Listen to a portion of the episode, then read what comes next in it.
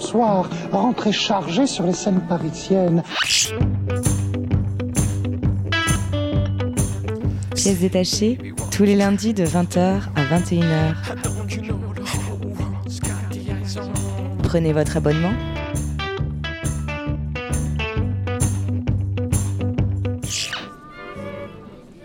Oui, que, que Jack est emballé. Bonsoir à toutes et à tous et bienvenue dans Pièces détachées sur Radio Campus Paris, l'émission consacrée à l'actualité des arts vivants en Ile-de-France. Ce soir, nous avons le plaisir de recevoir Aude Lachaise. Bonsoir. Bonsoir. Euh, donc vous venez pour nous parler de Marlon, donc un monologue sur plateau de danse qui a été présenté dans le cadre du nouveau festival au Centre Pompidou. C'était du 24 au 26 avril dernier. On y évoquera euh, de multiples questions touchant au désir, à la sexualité. On parlera peut-être aussi de Marlon Brando et de mayonnaise. Et ce sera donc l'objet de notre interview. En chronique, euh, nous avons choisi Antigone de Sophocle dans une mise en scène de Ivo van Hove. C'est au théâtre de la ville jusqu'au 14 mai. Nous parlerons ensuite de René, Qu'est-ce qui te fait vivre? Un spectacle de Laurence Vielle, Bertrand Binet, Eva Gruber, qui, est présenté, euh, qui a, été présenté pardon, à la Maison des Métallos jusqu'au 25 avril dernier. Et enfin, nous conclurons avec Lento, une pièce de la compagnie NUA. C'est au théâtre de la Cité internationale jusqu'au 7 mai. Mais tout de suite, euh, nous sommes avec euh, Aude Lachaise. Bonsoir Magali, d'ailleurs. Bonsoir. Euh, donc le nouveau festival, euh, c'est je crois la neuvième édition euh, du nouveau festival. euh, Sixième. Sixième, pardon, j'en ai rajouté trois de plus d'enthousiasme. Donc la sixième édition, pardon, du euh, nouveau festival, c'est au, au Centre Pompidou. Et euh, il propose euh, donc euh, trois temps forts, et ça se passe sur trois mois. Euh, le premier qui est stand-up, euh, ensuite il y aura vidéo danse, et enfin extension du domaine du jeu. Et Marlon était présenté dans le, donc, la thématique Mm. stand-up. Et ça m'amène d'ailleurs à la première question que je voulais vous poser, puisque stand-up, c'est une thématique large. Vous présentez un solo, donc qui est appelé. Alors, est-ce que c'est votre choix, monologue sur un plateau de danse Ça, ça, ça vient de vous ou, ou ça a été quelque chose de. Hum, c'est pas une formule que j'ai trouvée moi. C'était aussi un peu pour euh, du fait que je viens de la danse contemporaine, Ouais. pour euh, préparer les gens au fait qu'il y aurait peut-être pas autant de danse, qu'il y aurait peut-être pas autant de danse que, que de texte. Et, euh, Et pour vous, c'est, euh, vous le vivez comme un solo, enfin. euh, Ah oui, je Ouais. je veux dire, vous êtes, non mais Oui, vous je me sens- seul. mais, Je non, me mais sens vous, vraiment seule. Oui, vous êtes, vous êtes seul, mais vous n'êtes pas complètement seul puisque vous êtes avec le public aussi. c'est vrai. Et, et vous en avez besoin, nous en avons besoin. Enfin, c'est un échange en bonne et due forme, et Absolument. de bons procédés. Mais quand je dis, enfin, ma question amenait plutôt, à, enfin, à savoir si pour vous, pour- ça pouvait être du stand-up, enfin, ou c'était plus un solo. Enfin, comment vous vous positionnez vis-à-vis j'en de ça? Parle comme un solo. J'en Ouais. parlais comme un solo et en même temps, ça m'est arrivé assez souvent de parler de one woman show ou Ouais, de, voilà. Mm. de- ou de stand-up. Même, il me semble qu'au tout début, il y avait quand même un peu cette idée de stand-up. Ça s'est transformé plus en, en solo, c'est-à-dire une forme un peu plus. euh, je je saurais pas vraiment comment le dire, mais je veux dire moins euh, absolument comique, avec plus de contenu, enfin plus de, une forme peut-être plus ambiguë aussi, plus contemporaine, euh, moins, je sais pas, je sais, enfin je saurais pas. euh, Ouais, c'est un objet curieux, effectivement, que vous, Voilà, peut-être un peu nous plus présentez. ouais. Curieux, Ouais. c'est peut-être pour ça aussi qu'il Ouais. y a ces, ces deux termes, euh, monologue, plateau de danse, parce qu'on Ouais. sait pas. Et puis ça va vers, enfin, c'est une sorte de performance aussi d'une certaine Voilà. manière. Donc du coup, voilà, ça, ça peut. Voilà, moi je parle souvent de... de, performance, que je trouve assez euh, large. Et du coup, vous avez fait euh, la formation exerce euh, à Montpellier, Tout à fait. semble, voilà, en 2000. Enfin, vous êtes entré en Ça 2000. date. et, euh, et donc vous êtes danseuse contemporaine, euh, Ouais. chorégraphe. Est-ce que vous considérez oui, aussi comme comme chorégraphe? Hmm, Bah alors, en fait, j'ai vraiment des troubles de la personnalité. Parce que c'est vrai que je suis pas très à l'aise pour dire que je suis euh, ni danseuse, ni chorégraphe, ni metteur en scène, ni actrice. vous êtes artiste de spectacle Voilà, vivant. mais par contre, Ouais. je me sens vraiment euh, artiste de spectacle vivant et je sais que quelque part, ce que je suis se trouve quand même euh, complètement au milieu de ça ou autour de ça. Enfin, je veux dire, il y a quelque chose. euh, Mais est-ce que, euh, est-ce que du coup, l'idée de créer, enfin, c'est votre première pièce? Oui. C'est votre première pièce. Et ça, c'est venu, euh, c'est, enfin, l'idée de créer une pièce qui était la vôtre, euh, c'est quelque chose que vous portiez en vous depuis longtemps ou c'est justement du fait de la formation que vous avez pu avoir peut-être à Exerce? Enfin, est-ce que c'est, c'est lié en fait? Ma question est celle-là. C'est pas vraiment lié à Exerce parce qu'au moment où je l'ai fait, c'était vraiment plutôt axé sur le travail euh, de danseur, de l'interprétation, etc. Après, ça a complètement à voir avec mon parcours euh, artistique euh, dont Exerce fait absolument partie. Euh, qui lui aussi est pluriel. qui lui aussi est pluriel. Enfin, j'ai dû, mais pour le coup, j'ai quand même plutôt travaillé avec des chorégraphes qu'avec des metteurs en scène à ce jour. Même si j'ai travaillé avec des chorégraphes qui faisaient quand même des choses déjà assez ouvertes, assez proches de la performance ou de la théâtralité, mais en tout cas, c'était quand même vraiment des chorégraphes. Et euh, et euh, j'ai oublié le. Eh ben, la, question c'était de savoir si euh, vous aviez ce désir de créer des pièces voilà, et depuis c'est longtemps. vrai que ce parcours d'interprète qui n'est pas aisé, c'est pas aisé dans le sens où c'est vrai que comme interprète, j'étais souvent assez frustrée parce que c'était jamais exactement l'endroit que je voulais ou alors j'avais pas beaucoup de travail. Bon ça j'en parle un peu dans, Mm, dans ma pièce hein. mais du coup j'étais souvent assez frustrée et c'est vrai que je pense que j'avais besoin aussi moi de formaliser quelque chose. Déjà la première chose euh, qui apparaît quand on fait une pièce c'est que c'est pas facile. Parce que Ah, souvent quand on est interprète etc euh, souvent on a ou quoi que ce soit on a souvent des ambitions très très élevées. Et en fait dans les faits quand même euh, c'est au moment de le faire c'est quand même euh, pas très facile Ça, c'est sûr. Non, c'est sûr. voilà et après je pense que c'était euh, j'ai pas choisi en fait j'ai pas choisi la pièce que j'ai faite C'est elle vous a choisi, quoi. Non, non, je, je, je, je, je le découvre, en- je l'ai découvert en fait. J'ai découvert ce travail que je faisais en même temps que je le faisais. Et c'était un long euh, processus? Euh, ouais, ouais. Je Parce suis que pas pour, une rapide pour au jour préciser, d'aujourd'hui. euh, pour préciser pour euh, l'auditeur qui n'a pas pu euh, voir Marlon, mais euh, qui, quoi qu'il est sur Numérique Danse, c'est ça? Oui, il y a des extraits Des qui extraits traînent, quand même qu'on peut trouver sur Internet. Vous êtes seul, comme on l'aura peut-être compris depuis le début de cette émission, sur un plateau nu. Et donc vous, vous avez écrit un texte, enfin, vous avez écrit le texte, vous avez conçu la pièce et vous l'interprétez. Donc vous êtes à, à ces trois endroits-là. Euh, donc après on rentrera plus dans le, dans le détail de... euh, du contenu euh, qui, qui est vaste. Euh, mais donc, du coup, oui, on comprend, c'est un long processus euh, qui vous a conduit à ça. Mais est-ce que, par exemple, vous étiez en, studio, euh, vous écriviez en même temps Est-ce que le texte a précédé euh, En fait, ça a commencé, j'ai fait un workshop avec un metteur en scène qui s'appelle euh, Yann Ritzema, il y a assez longtemps. Et il on a commencé à parler, enfin, une des thématiques, c'était, là c'était un metteur en scène. Euh, une des thématiques était parle de ce que tu aimes pour te présenter. C'était un truc comme ça. Et là, j'ai commencé à parler de Marlon Brando parce qu'en fait, il venait de mourir. C'était en 2000. Enfin, c'était il y a très longtemps oui. en 2004, je crois. et, euh, et de là, en fait, euh, ça m'a plu. J'ai, ça m'a plu. Alors, donc, ce qui était d'abord improvisé comme ça, après, comme euh, ce, ce- ce workshop n'a pas duré très très longtemps, j'ai continué le processus d'abord en écrivant. Et puis après, je. Et vous je- avez choisi de continuer à travailler sur ma. Enfin, Oui, voilà, parce qu'en fait, voilà, tout à coup, ça m'a fait vraiment tilt. Ouais. Euh, cette. Parce que la création, comme passage à l'acte, c'est difficile en fait. Il faut. Enfin, en tout cas pour moi, ça l'a été. Il fallait vraiment. euh, y aller. Ouais, le.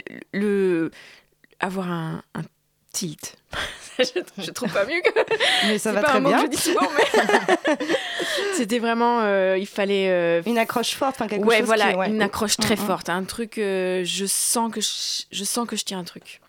Et avec Marlon Brando, du coup, euh, vous avez tissé euh, un fil comme ça. Il y a plein de choses qui sont venues au départ. euh, Exactement. Alors souvent, en fait, euh, ce qui s'est passé, c'est que Marlon Brando, il a fait un peu le lit. Enfin, il y a Marlon... en fait, il y a Marlon Brando et la mayonnaise, en fait, qui me servent, qui me servent un peu de lien entre toutes ces thématiques qui ont des points communs, mais qui sont aussi assez différentes les unes des autres. Donc ça, c'est un peu des, euh, c'est un peu des, des parties. Ça a plutôt émergé par parties. Et après, j'ai fait un tissage de, de, de transition, en fait, pour que pour que ce soit pas trop disparate. Et je pense que ça l'est pas tellement. Ça l'est pas du tout en fait. hein. Voilà. C'est ça qui est assez, euh, assez génial euh, dans la proposition, c'est que vous parlez. Enfin bon, c'est très vaste, donc c'est difficile à décrire, mais on est quand même dans des, des thématiques autour de la sexualité, euh, du désir, mais pas que finalement. Enfin, euh, mais euh, mais ça n'est pas disparate du tout quoi. Enfin, il y, a- il y a une manière d'enchaînement.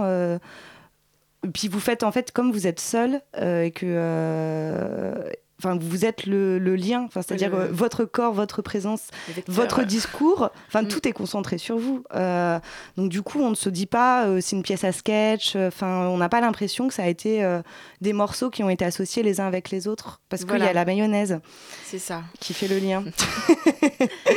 donc du coup, oui, moi je trouve que ça fonctionne vraiment de manière euh, fluide, quoi. On est vraiment dans l'émulsion euh, de l'huile. Et, Et je me demandais justement, euh, donc il y a ce texte-là qui existe, que vous écrivez au fur et à mesure des années, et euh, tout à coup, il y a le geste qui arrive après, après le texte.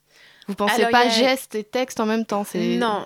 Alors d'abord, euh, bon, il y a des trucs. euh, le- donc là, je fais des gestes que vous ne voyez Eh pas, oui. mais qui sont dans la pièce.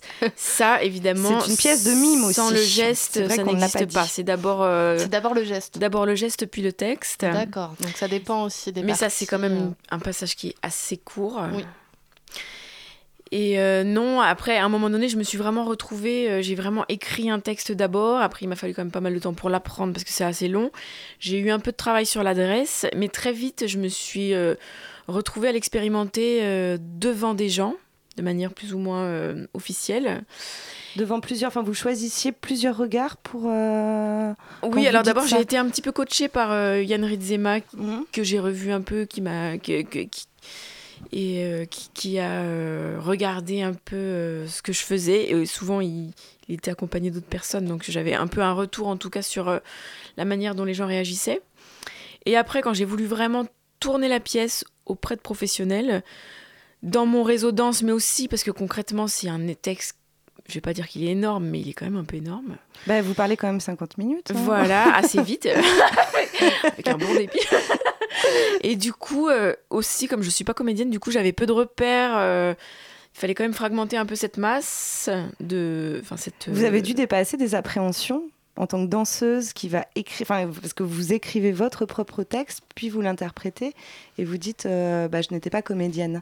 Et comment Bah, ça s'est passé ça? Non, le- la question d'être comédienne ou pas comédienne, euh, elle n'était pas là, l'appréhension. L'appréhension, c'était tout ce qui est euh, processus de création. euh, Est-ce que je vais y arriver? Est-ce que je vais finir? Est-ce que je vais réussir à finir ce truc? Mm. Est-ce que des gens vont le voir? Est-ce que ça va, est-ce que ça va exister Euh, Après, euh, oui, est-ce que les gens vont aimer aussi? Parce que ça, c'est quand même. euh, Bah, il faut dire Je que vous êtes vraiment, seule, je ouais, vous êtes en, adresse publique. Ouais, voilà, donc ça, moi j'imaginais une, parce que vraiment seule sur plateau nu.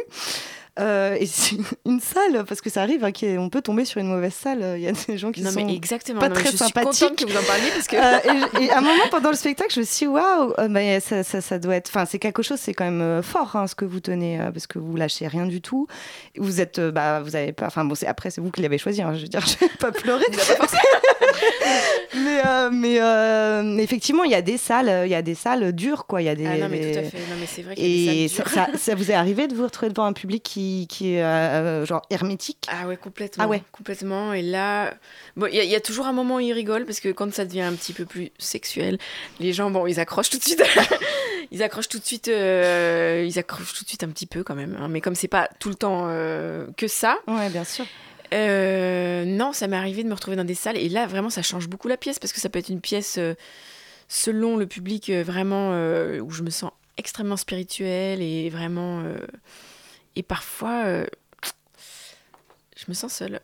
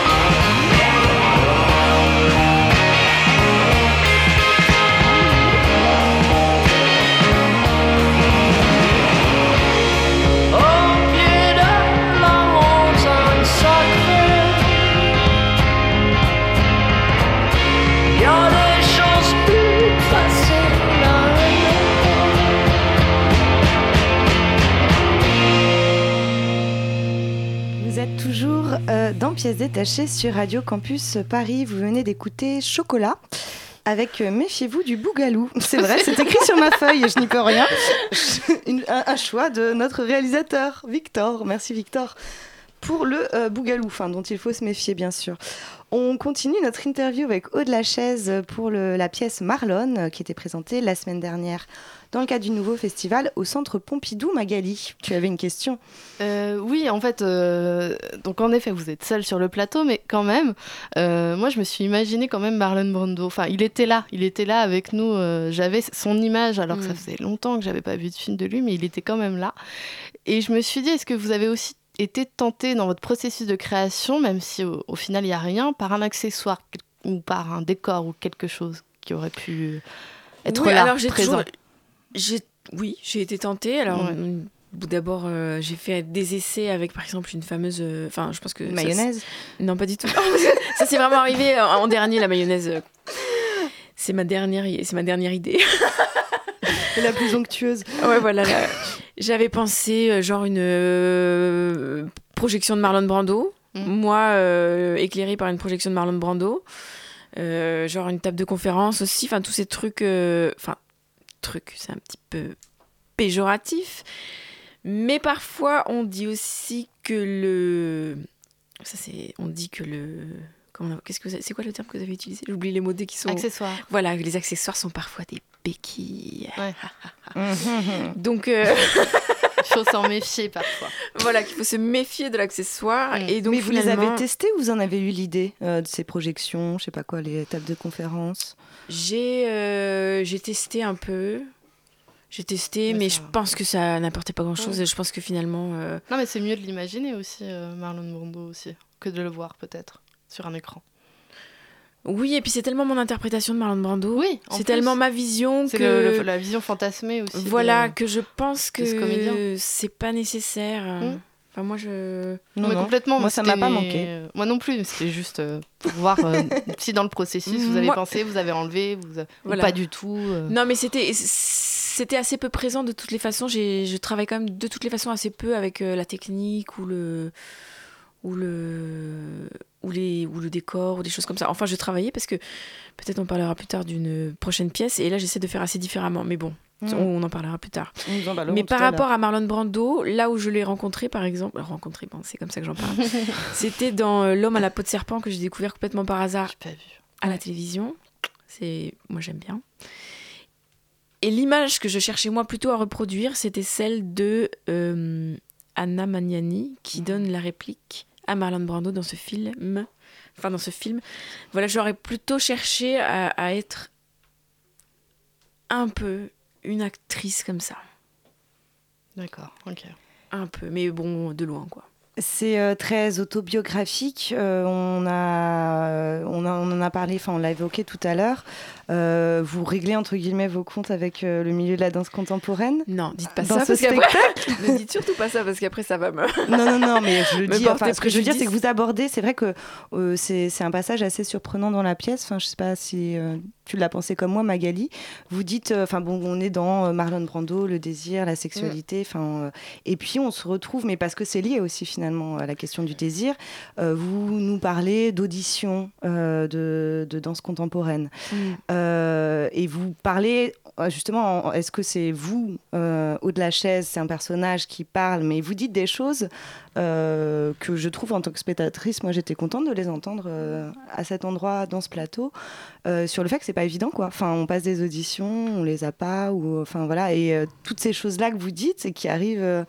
Mais il y a des centaines de danseurs sur le plateau. s- Enfin, des centaines. oui. Mais euh, du coup, c'était important pour vous d'aborder ça. Enfin, ce que je veux dire, c'est ce que vous aviez. euh, Enfin, c'est pas par hasard que vous, que vous parlez de ça, de la question de l'audition, la question du désir, euh, du euh, d'attirer le désir du chorégraphe en audition, en choses comme ça. Je me suis demandé, en fait, c'est quelque chose. vous puisque vous aviez votre pièce et euh, le plateau, euh, vous aviez vraiment envie de dire ça en public, quoi. Non, je suis pas aussi consciente. euh, je suis pas aussi consciente de, de ce que je fais en fait. C'est-à-dire, euh, à un moment donné, j'ai une idée et comme les idées euh, ou enfin pareil comme avec ce- ce- cette idée de Marlon, j'ai un matériel et comme je les trouve que chaque matériel est chèrement acquis, une fois que j'ai réussi à l'intégrer, j'y touche plus tellement en fait. Et je, je le questionne pas en fait. Je me suis pas. euh, J'en ai parlé naturellement en fait, comme c'est une chose qui faisait partie de. Enfin, plus partie de ma vie à ce moment-là que, que maintenant, parce que maintenant je passe plus d'audition. Mais. euh, Voilà, c'est euh, c'est sans filtre en fait. C'est pas. Euh, C'est pas revendicatif. Non, je vais dire du- tout haut ce que tous les euh, danseurs. non, non, c'est euh, pas qui du tout revendicatif, c'est assez, euh, c'est assez innocent en fait. C'est comme si je- j'avais parlé de d'un d'un problème que j'avais à ce moment-là, mais, mais de manière personnelle en fait, pas du tout, euh, pas du tout à charge. Enfin, je le pense pas du tout à charge contre, contre le milieu parce que déjà, euh, d'abord j'ai déjà trouvé du travail euh, par audition. j'ai déjà réussi des auditions, figurez-vous. Et puis euh, j'ai accepté de les faire. J'étais, euh, enfin, je vais dire, je me suis pas posé, une- j'ai pas, j'ai pas hésité une seule fois à passer une audition. Enfin, avant, j'hésitais pas. Maintenant aussi, mais c'est pour d'autres raisons. Mais, euh, mais quand même, ça, enfin, ça fait résonner, ça fait rebondir plein de questions. Justement, vous parlez de ces conditions du danseur prolétaire. Et je me demandais aussi, c'est plus facile ou plus difficile, enfin, plus, ou plutôt, est-ce que c'est plus difficile aujourd'hui en France d'être une artiste femme plutôt qu'une artiste homme? Ou est-ce que c'est pas du tout euh, genré et que c'est euh, plutôt, euh, justement, c'est quand on est jeune, c'est dur et que ce soit un homme ou une femme, c'est compliqué dès le départ? Alors, euh, non, je pense que c'est beaucoup plus dur. Je pense que c'est pas facile d'être une femme. Je veux dire, il y a des chiffres hein, sur les chiffres de la culture qui font. Enfin, moi, ça me. Je comprends pas. je comprends pas. Je comprends pas qu'au 21e siècle ce soit possible. Enfin, je veux dire, en France, je comprends pas. Ça me. Enfin, je veux dire, l'histoire nous jugera.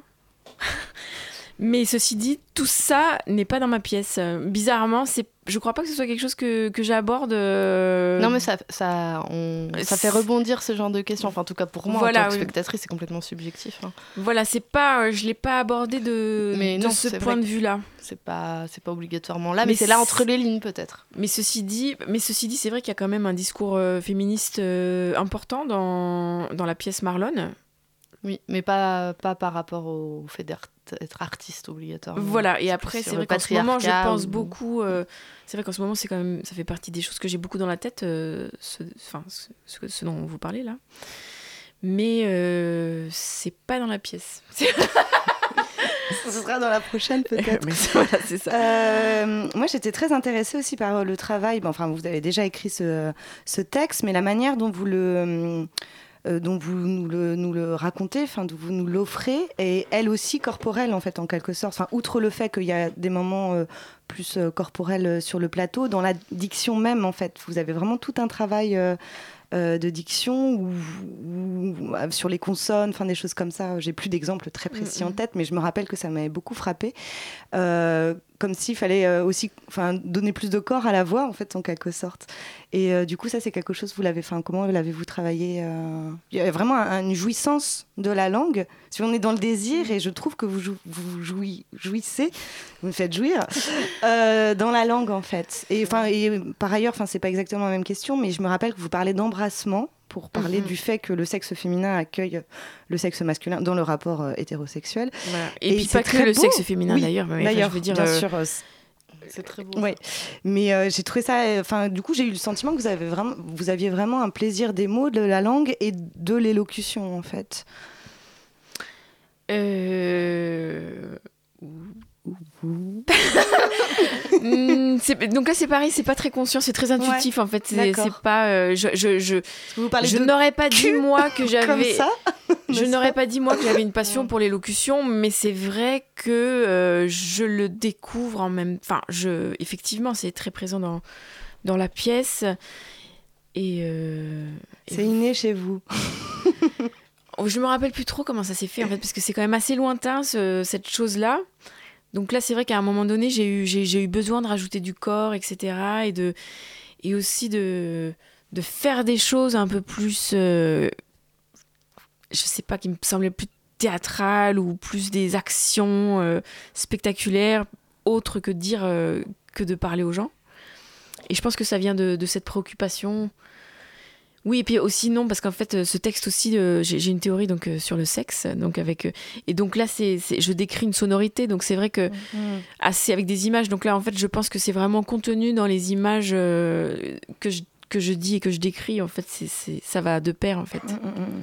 Et le spectacle a été écrit en 2010, je crois en tout cas c'est ce qu'on avait vu et écrit. Et on se demandait s'il y avait eu des changements en fait depuis, depuis qu'il a été écrit. Si ça bouge, s'il y a des choses que vous, dites ça, j'aimerais le rajouter, ça. Hmm, un tout petit Un tout petit peu. Alors, en fait, le, le changement principal, c'est que j'ai rajouté du corps. C'est plus, euh, c'est plus spatial, c'est plus corporel que ça ne l'était au début.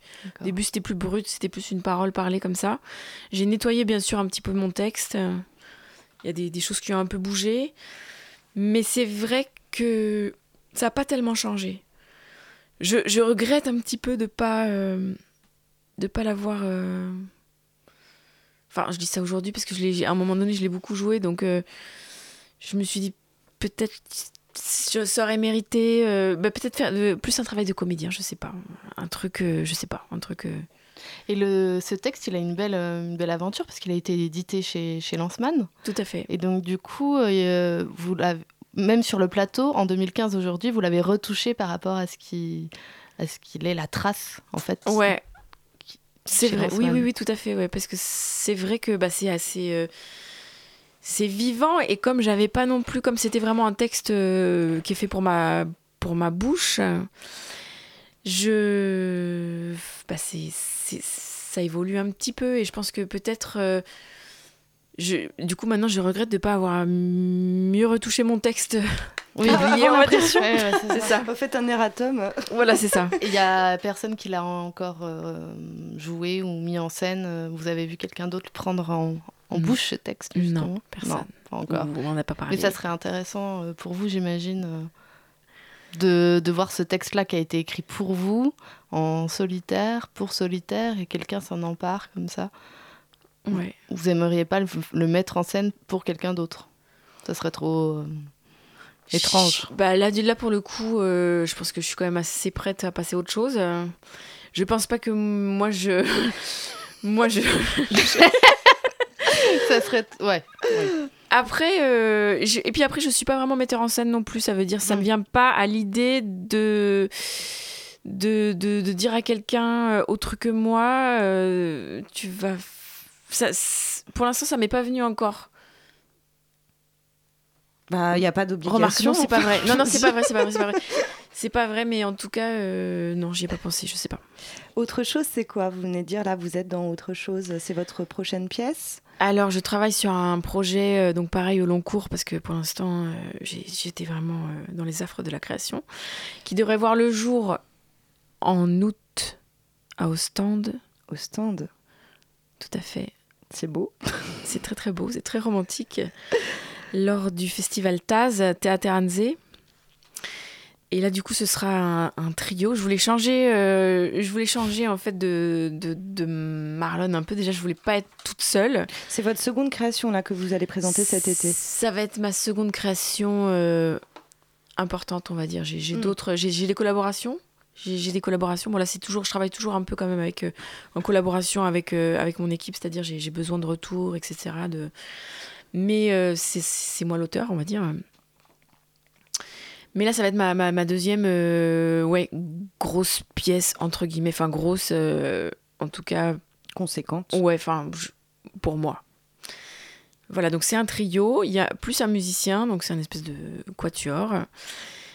Et euh, là, j'ai une scénographie que vous découvrirez quand. Enfin, que je ne vais pas vous décrire.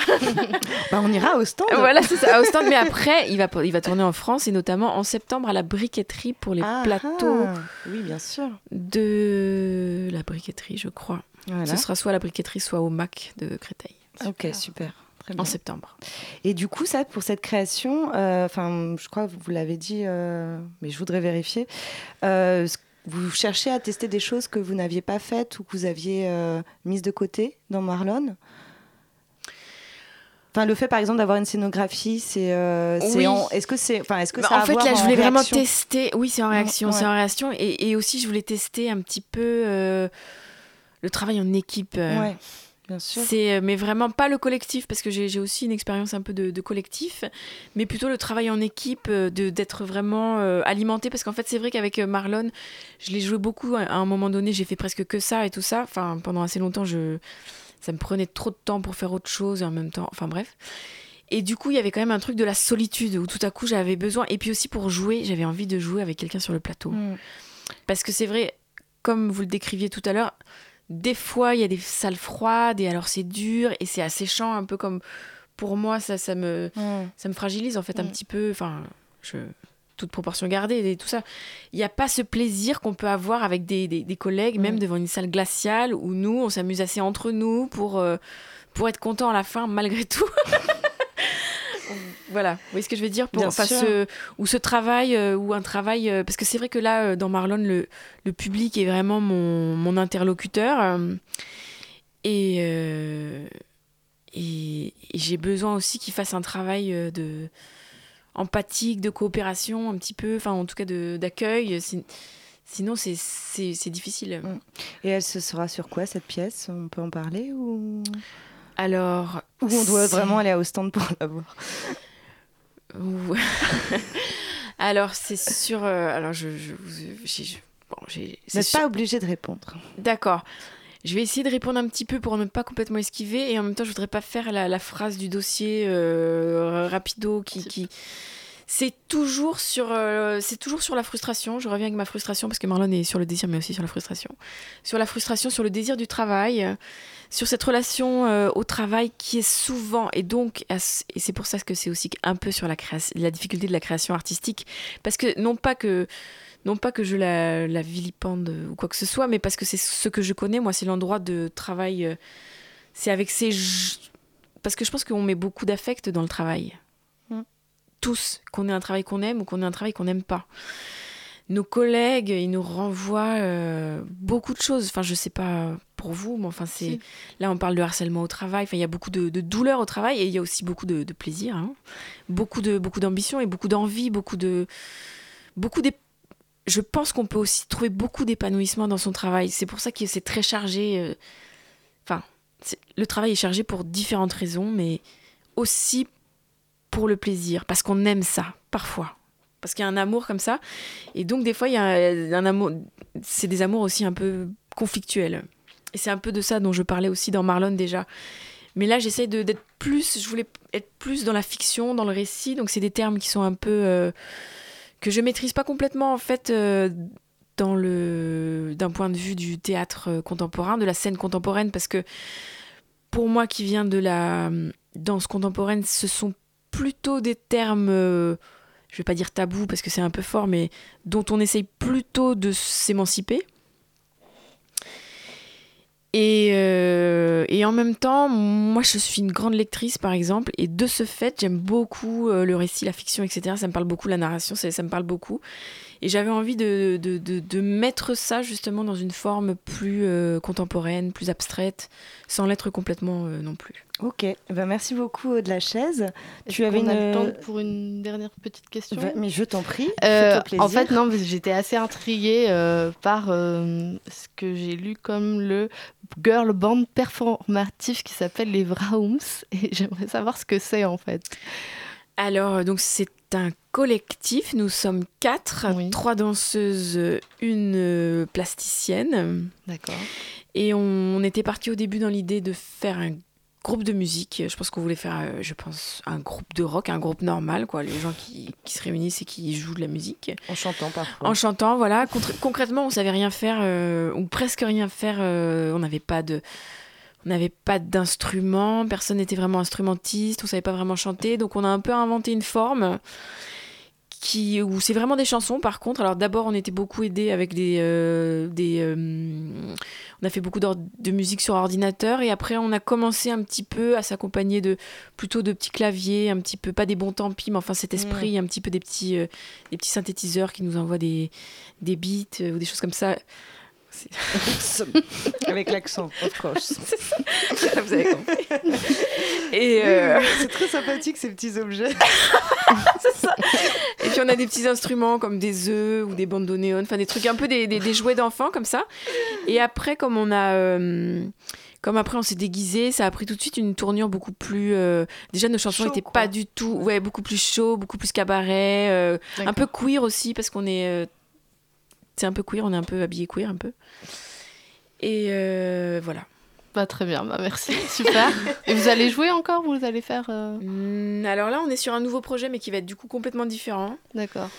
de cette forme initiale qui nous a rassemblés. Euh, on a joué il n'y a pas très longtemps au Vivat d'Armentières, mais nous n'avons pas de prochaine date. Mais en même temps, je pense qu'on devrait en avoir. Très bien. Parce que ça nous est déjà arrivé de ne pas en avoir et puis d'en avoir à nouveau. Et vous présentez le 17 mai à 15h30, toujours dans le cadre du nouveau festival, euh, une petite performance. euh, Outsider. voilà. Euh, entre 5 et 15 minutes. euh, Voilà. Donc voilà, à découvrir. C'est ça. Eh bien, merci.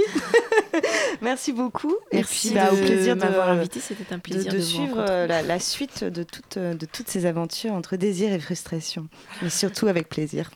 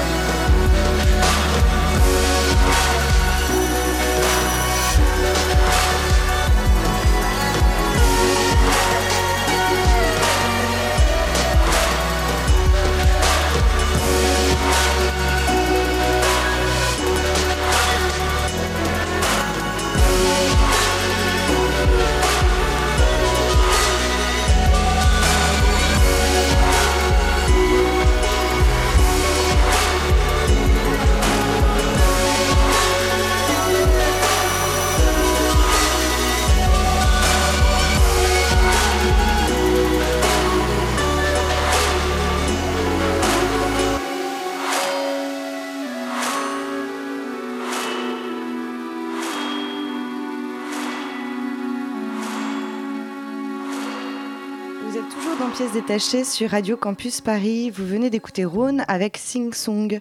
Tout de suite, le tour de table de l'actualité théâtrale. Il s'agit d'une, histoire, euh, c'est-à-dire qu'en fait, il s'agit plus d'un, d'un concept d'histoire.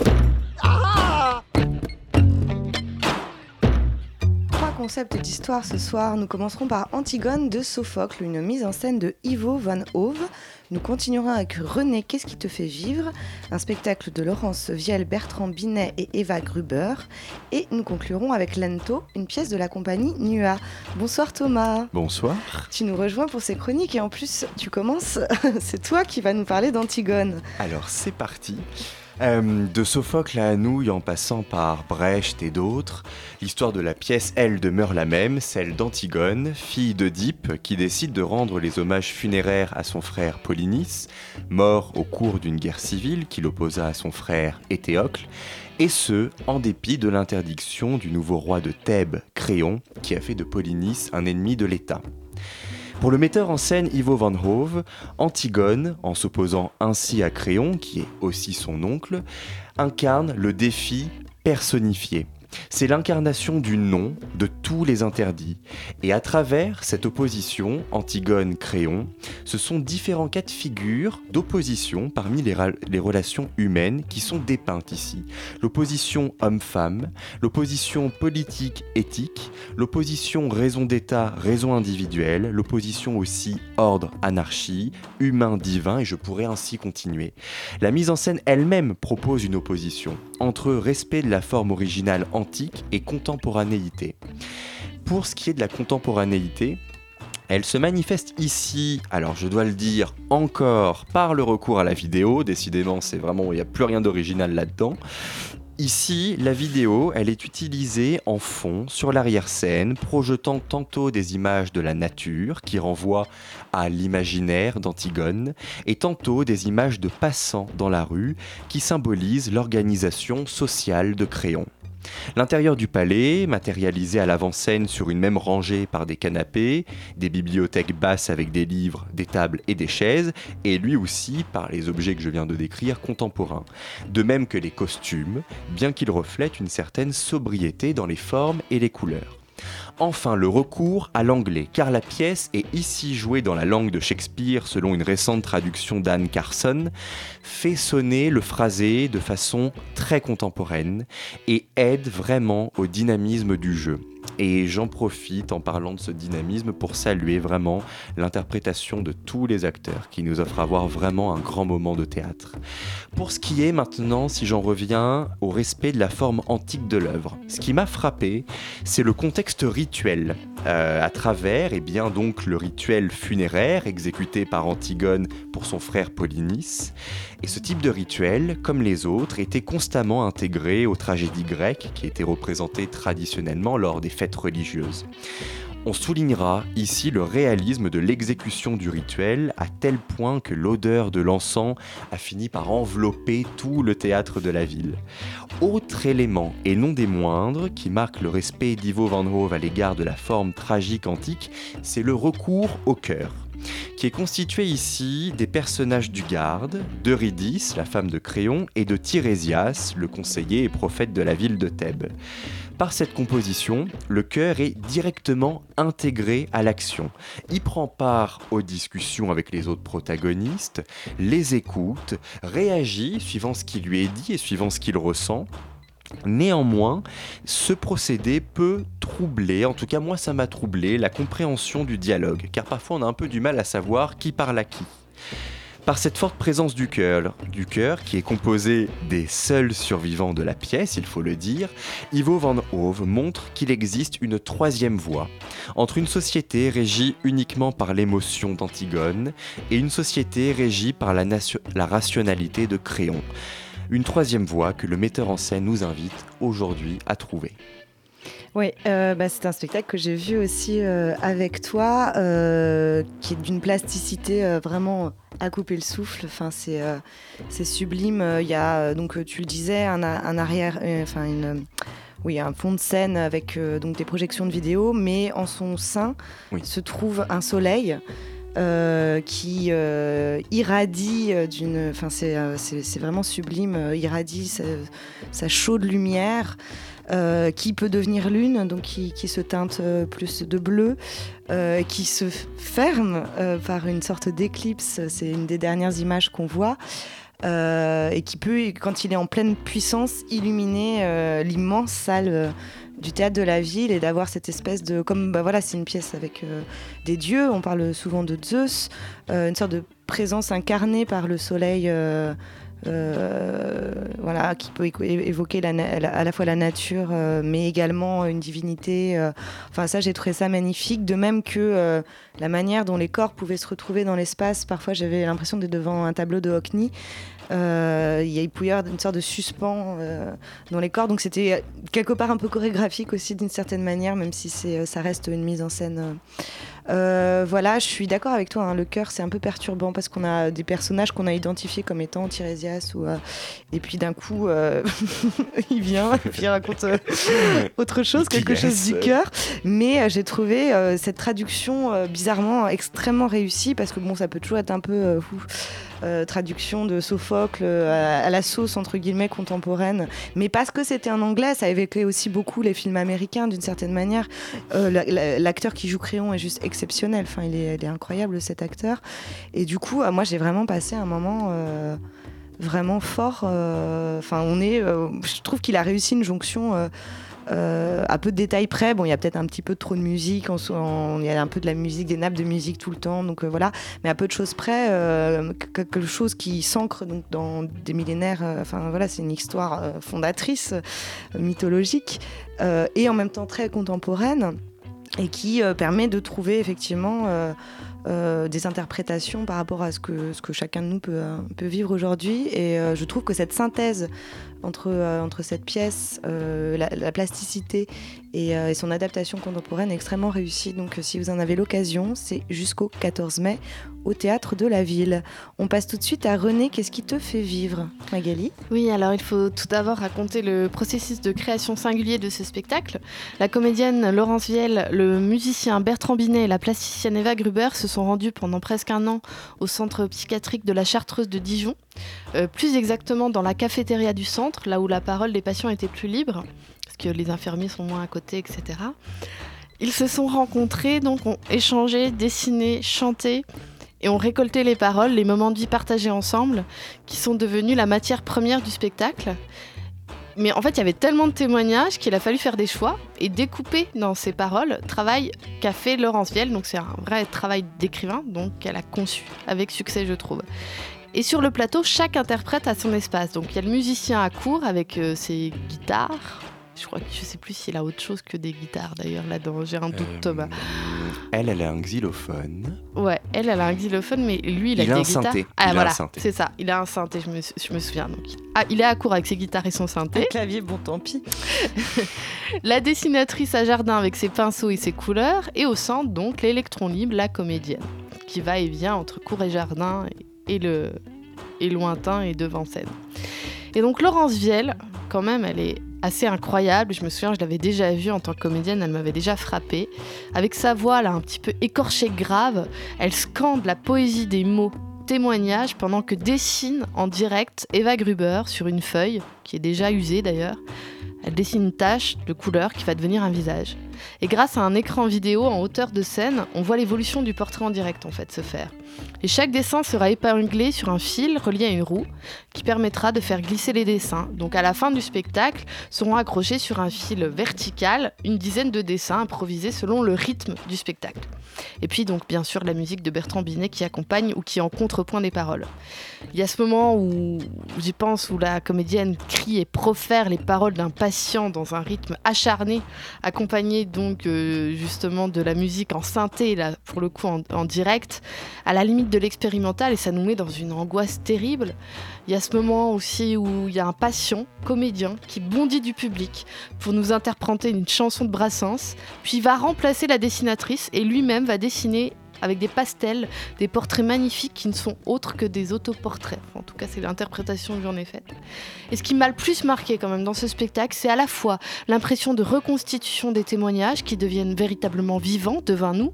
On a l'impression de voir de multiples figures à travers le visage de la comédienne, à travers le rythme de ses mots, la façon dont elle place son souffle, et à la fois la singularité profératrice de Laurentiel.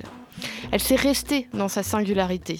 C'est une performeuse, une poétesse, une diseuse de mots magnifiques sans trahir la voix des autres et sans se trahir elle en tant que comédienne.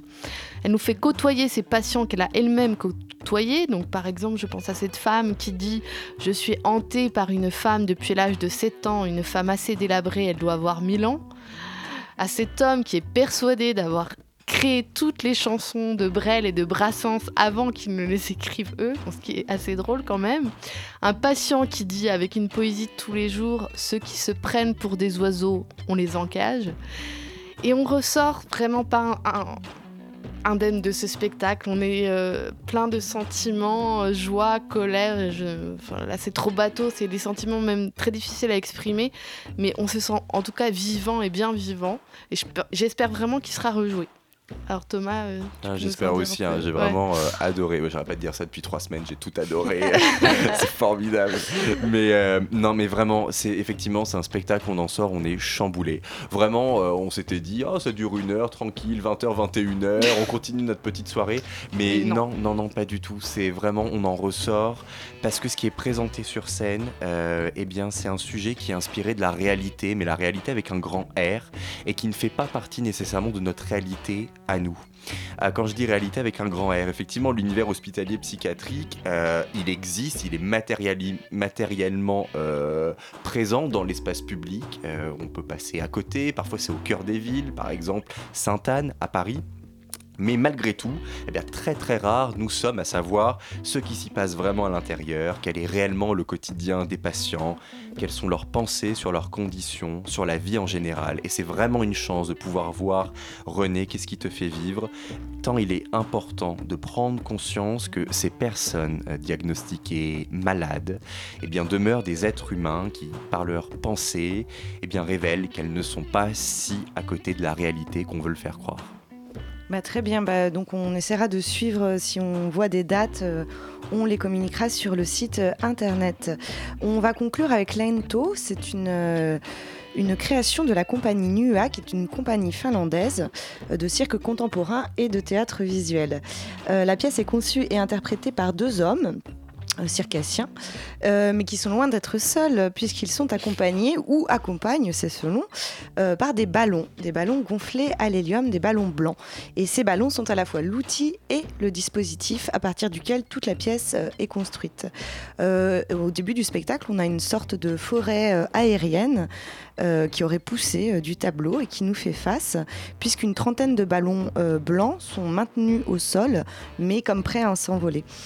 Euh, et c'est vraiment ça la force de cette pièce qu'ils ont euh, incroyablement réussi, c'est de chercher à faire des ballons des personnages qui sont parfois dociles, parfois récalcitrants.